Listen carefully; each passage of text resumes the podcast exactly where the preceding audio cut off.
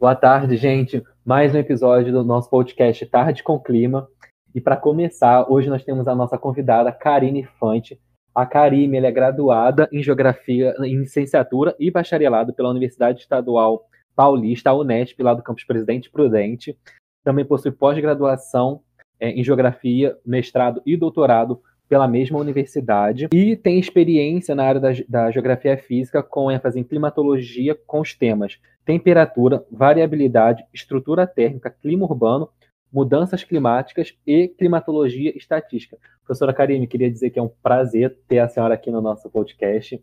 É uma das minhas referências assim quanto conforto térmico. Então eu fico muito feliz da senhora ter aceitado o convite. Muito obrigado.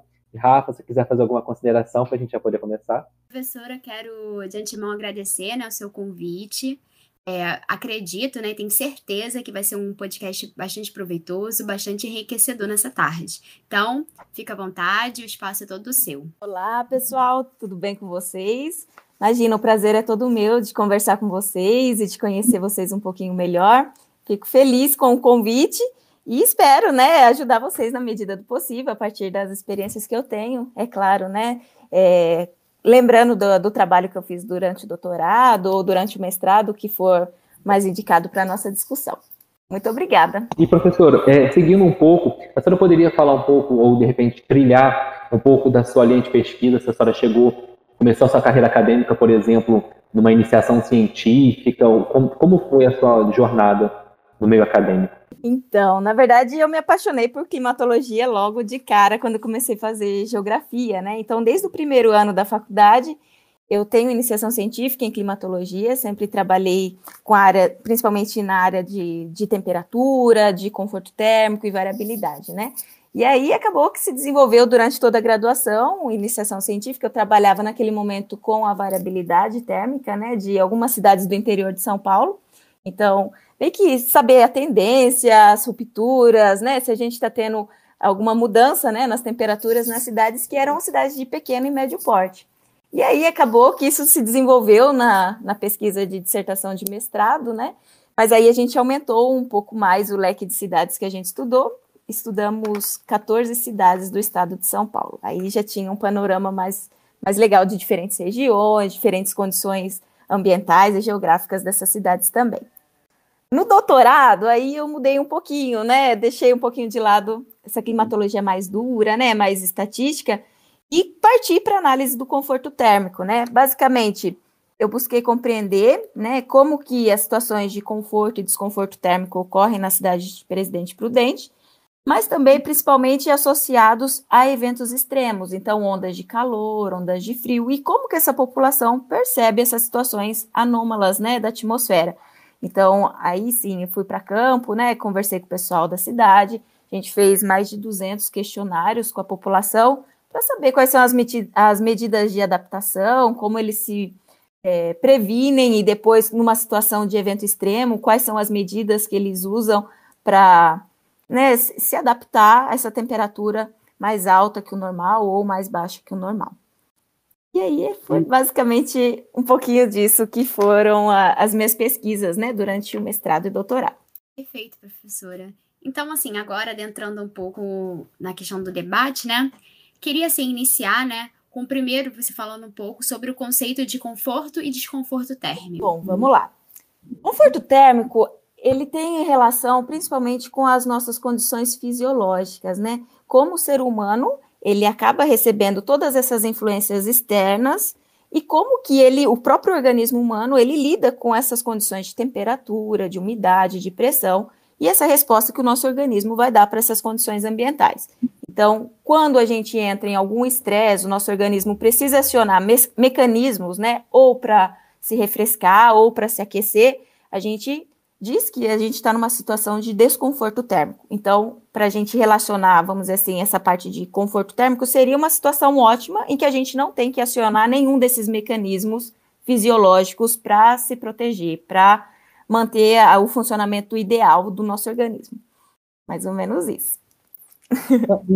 quando a gente fala, por exemplo, sobre conforto térmico, a gente fala sobre variáveis, né?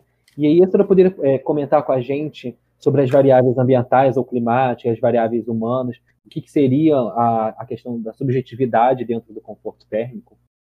Sim, na verdade, isso daí é, é, vamos dizer que é o ponto principal das pesquisas em conforto térmico, porque cada pessoa vai sentir as temperaturas e as condições atmosféricas de uma forma, né? Então, chegar num limite que seja agradável para um grupo de pessoas é uma, uma parte muito difícil, vamos dizer assim, da pesquisa em conforto térmico.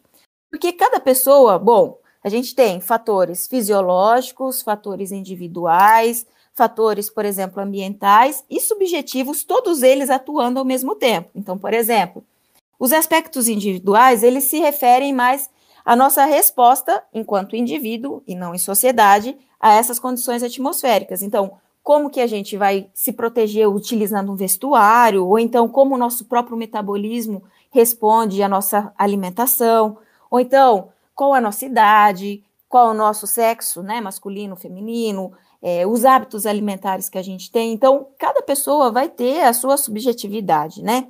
Os aspectos fisiológicos já é mais relacionados ao funcionamento do organismo. Então, é, por exemplo, a nossa taxa de suor, como que é o nosso fluxo sanguíneo, como que a gente vai dissipar esse calor dentro do nosso organismo, né? E as condições ambientais, aí ela se refere mais às condições que o meio ambiente acaba se relacionando com a nossa nosso funcionamento enquanto indivíduo, enquanto ser humano, né? Então, os elementos climáticos, né? E principalmente os elementos atmosféricos, já que o conforto térmico é uma resposta muito rápida, né? Então, de temperatura, de umidade, de pressão. Então, dependente do ambiente que a gente se encontra, nosso organismo vai ter uma resposta ou outra.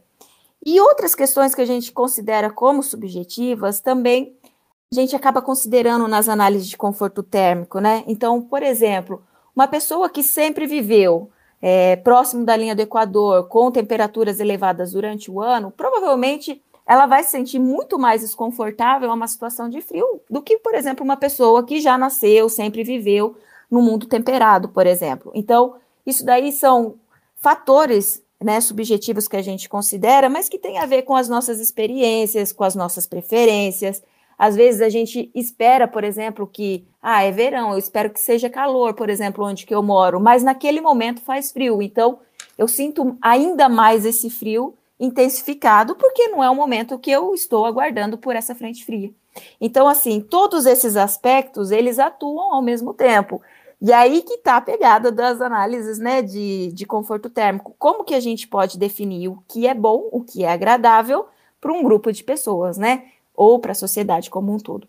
Então, é uma análise assim que exige uma certa análise que exige, por exemplo, pessoal, o, uma questão individual, mas também enquanto grupo, né? Então, qual que é a resposta média? Qual que é a preferência média de um grupo? Então, o pesquisador ele tem que estar muito atento né, nessas questões que todas elas estão agindo ao mesmo tempo. Professora, a sua fala me lembrou um pouco a gente do Rio, né? Que é, sei lá, os cariocas com 20 graus Celsius. Todo mundo já tem casacão, né? Não, 20 eu tô até brincando, né? É 24 o casaquinho já, né? E o pessoal. Maior frio. tipo, muito de boa. E a gente morrendo de frio, né? Porque a gente tá acostumado com temperaturas mais altas, né? Mais elevadas.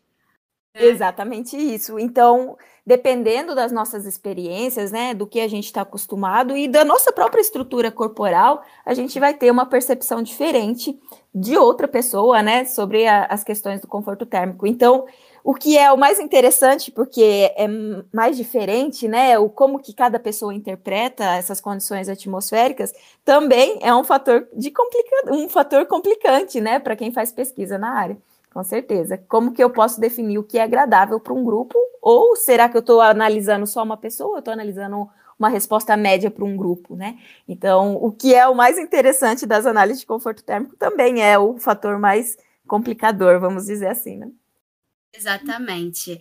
É, e continuando, quais seriam os principais elementos né, e os fatores do clima que influenciam no conforto e desconforto térmico?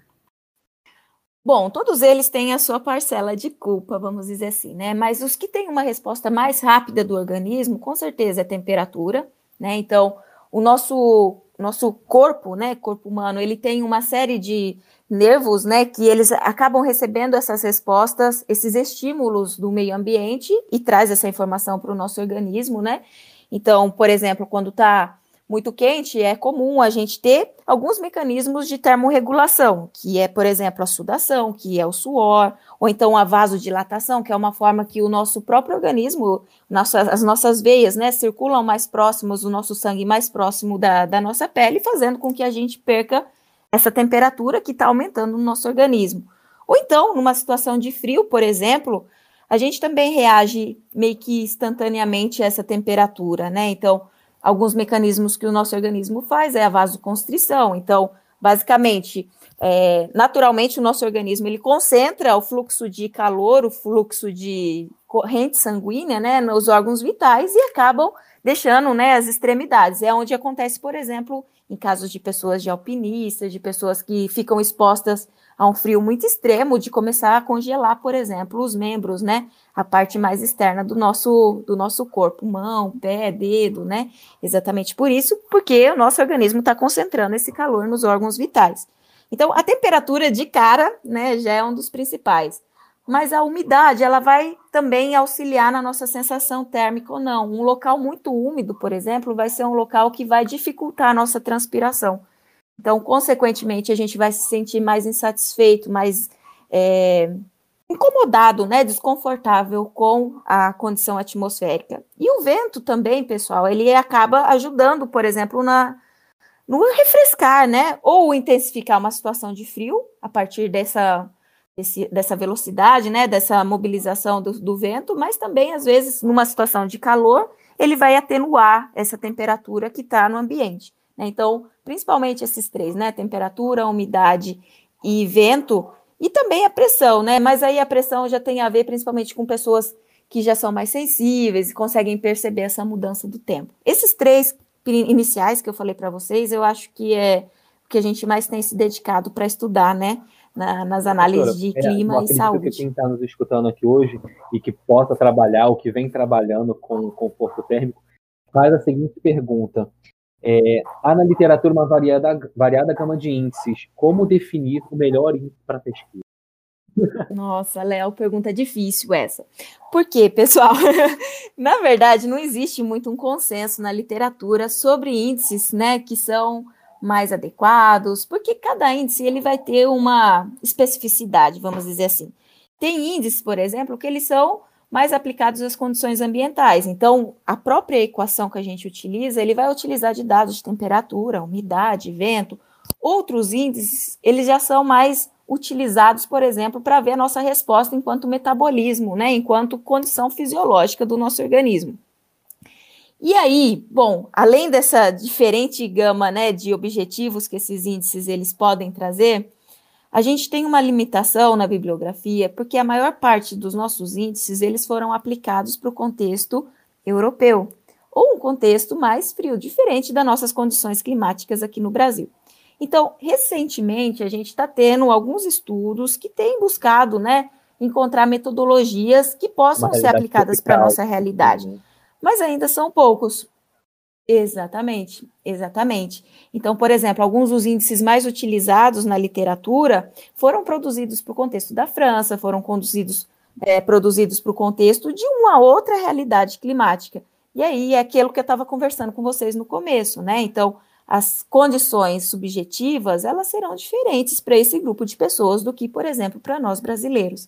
Então, eu falo que esse é a fronteira né, do, do, conhecimento de conforto térmico. Né? Então, quem tem feito, quem tem se debruçado para realizar uma equação, fazer um índice apropriado para a nossa realidade, está transpassando esse, esse limite. Né? A gente tem alguns exemplos na USP, por exemplo, o professor Monteiro, que é um arquiteto, né? ele acabou criando um índice específico para a nossa realidade, que é a temperatura equivalente percebida. O professor João Paulo Gobo também, que é da geografia, também tem buscado é, realizar um, um, uma equação, um índice apropriado para a nossa realidade, mas no caso o professor Gobo fez também para o Rio Grande do Sul. Aqui, para nosso contexto mais tropical, ainda a gente não tem algo muito bem definido, né? Vamos dizer assim, que seria o limite da nossa, da nossa pesquisa enquanto geógrafos, né, que pensam nessa questão do conforto térmico nós temos uma lacuna científica né, para climatologia, né, poder desenvolver, preencher. Certeza, gente. Tem aí uma área muito promissora, viu, Léo? Fico muito contente com o seu interesse. e confio muito em você também. Estamos aí, né, Léo? Assim. Ai, gente, muito bom. Ai, continuando assim, professora, quais seriam, né, é, os grupos, né, mais vulneráveis ao desconforto térmico? Bom, em relação à questão fisiológica, com certeza são as crianças, né, que muitas vezes elas não têm condições para se prevenir, precaver numa situação de desconforto, né, porque são muito pequenas, e os idosos, né, que são as pessoas que já têm alguma comorbidade, já têm algum problema de saúde que acaba agravando essa esses me mecanismos né, de termorregulação que a gente tem, ou seja, para aumentar a nossa temperatura corpórea ou para diminuir. Mas, é, na minha pesquisa do doutorado, eu comecei a considerar também que muitas vezes não é a questão apenas etária, né, que faz com que as pessoas sofram mais com a questão do desconforto térmico, mas principalmente as questões socioambientais. Então, existe, por exemplo, né, é, um grupo de pessoas que muitas vezes eles não têm condições de comprarem equipamentos ou de conhecimento suficiente para eles se protegerem desses extremos de temperatura, né? Então, por exemplo, é, as residências onde eles habitam às vezes não são as mais indicadas. Então, é essa pessoa que está ali dentro dessa casa que vai ter, por exemplo, casos como eu constatei na, na minha pesquisa de doutorado, até 17 horas do dia com temperatura mais quente do que o ambiente externo. Então, numa situação de calor, como a gente né, frequentemente passa aqui no Brasil, imagina só, uma casa com 17 horas do dia com temperatura mais quente do que o ambiente externo, seria melhor a gente estar tá fora, né? então, a casa que seria para a gente, para nos proteger de certa forma, acaba sendo um fator complicante. Exatamente, agravante. E aí também tem outras situações, né? Então, muitas vezes as pessoas que desenvolvem atividades, por exemplo, laborais, é, que ficam expostas ao sol, ou então que exigem um, um, um, esforço maior do próprio organismo, né? Porque acabam esquentando, acabam produzindo calor, essas pessoas também sofrem ainda mais com desconforto térmico, né? Vamos pensar o caso, por exemplo, das pessoas que varredoras de rua, ou então das pessoas que trabalham no semáforo, por exemplo, né, de pessoas que às vezes têm um subemprego e que acabam, né, devido à sua necessidade econômica, passando ainda mais desconforto térmico, né? Diferente de uma pessoa, por exemplo, que trabalha no escritório e tem a, a, opção de ligar um ar-condicionado quando ela deseja, né? E, então, às vezes, a condição econômica que essa pessoa se insere, a condição social que ela se insere, acaba sendo também um fator agravante para elas se sentirem mais desconfortável do que outros grupos, né? Então, a bibliografia sempre fala da questão etária, mas pensando né, na, na geografia do clima, que é algo que a gente vem defendendo, né, desde a produção do professor João Lima Santana Neto, as temperaturas também elas são seletivas, né? A questão do conforto térmico também é seletiva entre as pessoas. Falado muito numa questão do, de, um futuro, de, um futuro, cenário climático sobre a, a, maior frequência dos eventos extremos, sobretudo na variável temperatura.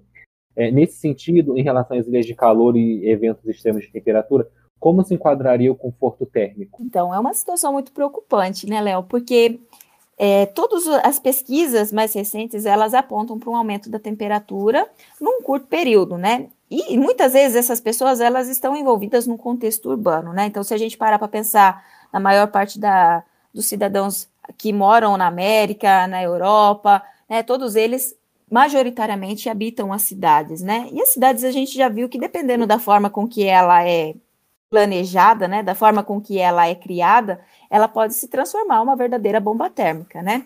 Então, nesses casos que a gente já tem uma situação de aumento na temperatura e as cidades pouco planejadas para esse contexto, a tendência é que as coisas fiquem ainda piores, né? Então, Existem estudos, por exemplo, que relacionam a questão das ilhas de calor com o aumento na taxa de mortalidade na China, na Alemanha, em outros países. E é muito evidente que dentro das cidades, devido a essas ilhas de calor que né, amplificam essa temperatura que já é alta em alguns contextos, as pessoas tendem a sofrer ainda mais. Né? Então, é, nesse, nesse, sentido, mais do que a gente pensar cidades que sejam ambientalmente sustentáveis, né? A gente tem que pensar também nos grupos, né? Como que as pessoas elas vão lidar com essas temperaturas mais extremas. E no contexto da geografia fica muito claro que não é todo mundo que, infelizmente, vai conseguir, né, ou tem condições suficientes para se proteger. Né, o que é algo assim muito crítico, né, muito preocupante. Ah. Exatamente. E continuando assim, nesse sentido de projeções né, futuras climáticas, para você, professora, quais são os maiores desafios né, no rol do conforto térmico nesse contexto de mudança climática? Bom, eu acho que a gente tem algumas, algumas fronteiras, né, para transpassar nessa parte de conforto térmico. A primeira delas é a fronteira metodológica que a gente estava conversando até o momento, né? Então, qual é o índice mais é, aplicável ou que vai ter uma melhor resposta para a minha população, para os meus diferentes grupos de pessoas? Bom, isso daí é um limitante, né, científico, mas principalmente a questão do conforto térmico, a gente tem que pensar também em como prevenir, né, como ajudar essa população. Então, muitas vezes, isso ficou muito claro, por exemplo, na, na pesquisa que eu fiz durante o doutorado, as pessoas, elas não têm conhecimento como que elas podem amenizar a temperatura, né? Ou então, como elas podem se prevenir.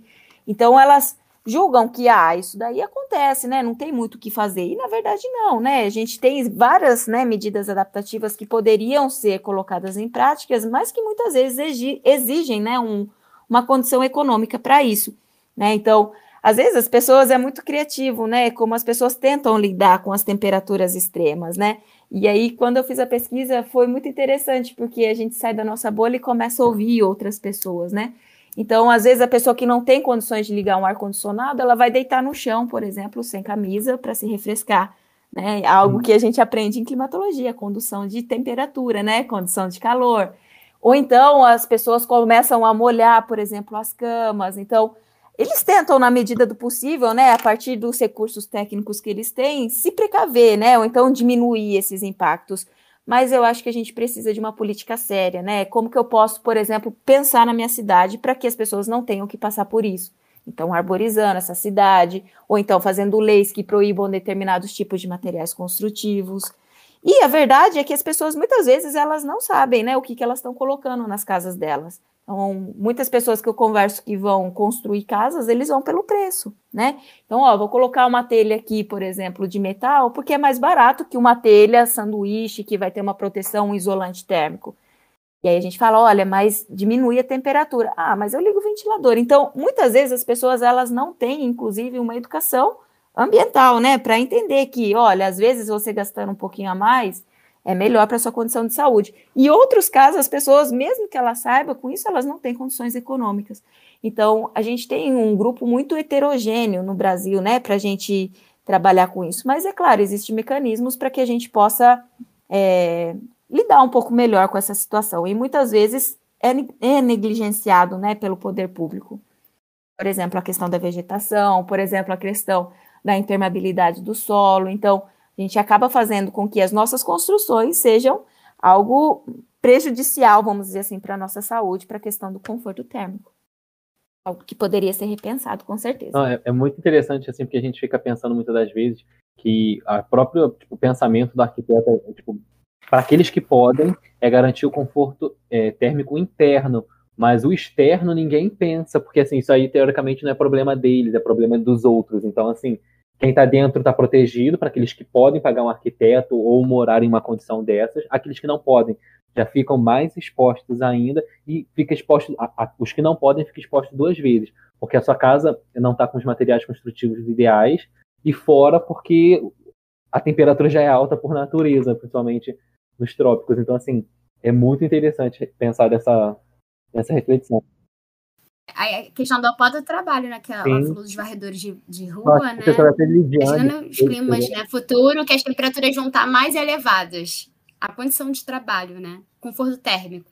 Não deve ter, né? Exato. Ah, Exatamente. Então, bem alto. Exatamente. Então as pessoas já ficam, né, a maior parte do dia trabalhando numa situação de desconforto. Quando chega em casa, novamente, né? Porque as construções foram feitas na verdade, para cercar o ambiente que as pessoas moram, mas muitas vezes não é pensada a questão do interno, né? A questão da temperatura, a questão da circulação de ar dentro das residências é algo que a gente precisa melhorar muito. E eu achei muito interessante isso que o Léo falou, porque muitas vezes essas medidas da arquitetura são para pessoas que podem pagar um arquiteto. E, na verdade, isso tem meios, né? Na verdade, a gente poderia exigir de outras formas que isso também fosse aplicado em construções de pessoas com menor poder aquisitivo, né? Não é algo que deveria ser seleto, algo que deveria ser para quem pode pagar, não é? Então, assim, a gente vê casas, por exemplo, de programas habitacionais que são extremamente quentes, né? Por exemplo, Minha Casa Minha Vida, CDHU, Coab, que a gente tem aqui no estado de São Paulo, né? Então, na verdade, por trás dessas casas, a gente tem muito engenheiro que está trabalhando, muito arquiteto que trabalhou nesses projetos maiores, né? Só que, na verdade, a questão do conforto térmico ela é desconsiderada. Era, de repente, não era o alvo principal, né? O principal é, é construir as casas para aquele grupo de pessoas, independente da forma é... para morar, né? O conforto a gente Exato. joga fora. E eu acho que isso vai ser um. E futuramente, enfim, contexto de mudanças climáticas, vai ser o desafio, né? Incorporar né, o conforto térmico nas cidades vão sofrer mais, né? Por causa da intensificação das ilhas de calor. Então, acho que vai ser um grande desafio no futuro. Exatamente, conscientizar, né, essa população, essa galera que está construindo as cidades, né, é quem faz essa, essa parte estrutural, né, exatamente. E já partindo já para nossa última pergunta, parece que voou, assim, o nosso podcast hoje, eu acho que, sei, de repente, por causa da dinâmica, as formas seriam, né, de mitigar os centros urbanos que poderiam adotar ou implementar as medidas de conforto térmico, e se você acredita que é, isso seria viável ou seria do interesse público repensar essa lógica? Bom, eu acho que é viável e deveria também ser, né, do interesse público acontecer essa essa maior conscientização, né, essa essa priori, priori, eita, priorizar, né, essas questões ambientais. Eu acho que tem várias coisas que a gente poderia pensar que poderia mudar, né, o ambiente urbano. A primeira delas é a imposição de leis, né? Então, leis que garantam essa melhor relação entre ambiente e sociedade, né? Então, por exemplo, impor às vezes medidas de que tenha ruas que tenham mais vegetação, ou então que os terrenos tenham alguma parte que seja imperme impermeável, né? Ou então a gente poderia pensar em medidas, por exemplo, de transporte coletivo que por consequência, a gente teria exatamente menos poluentes lançados na atmosfera e, consequentemente, menos calor armazenado nas cidades.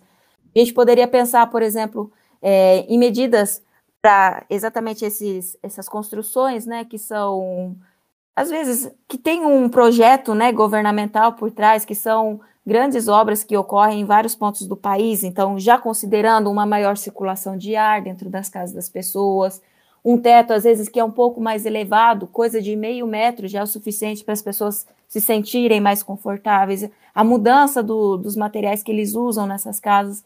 Então, são várias coisas, né, pequenas coisas que poderiam ser colocadas em prática e que, na verdade, existe uma urgência para que isso ocorra, né?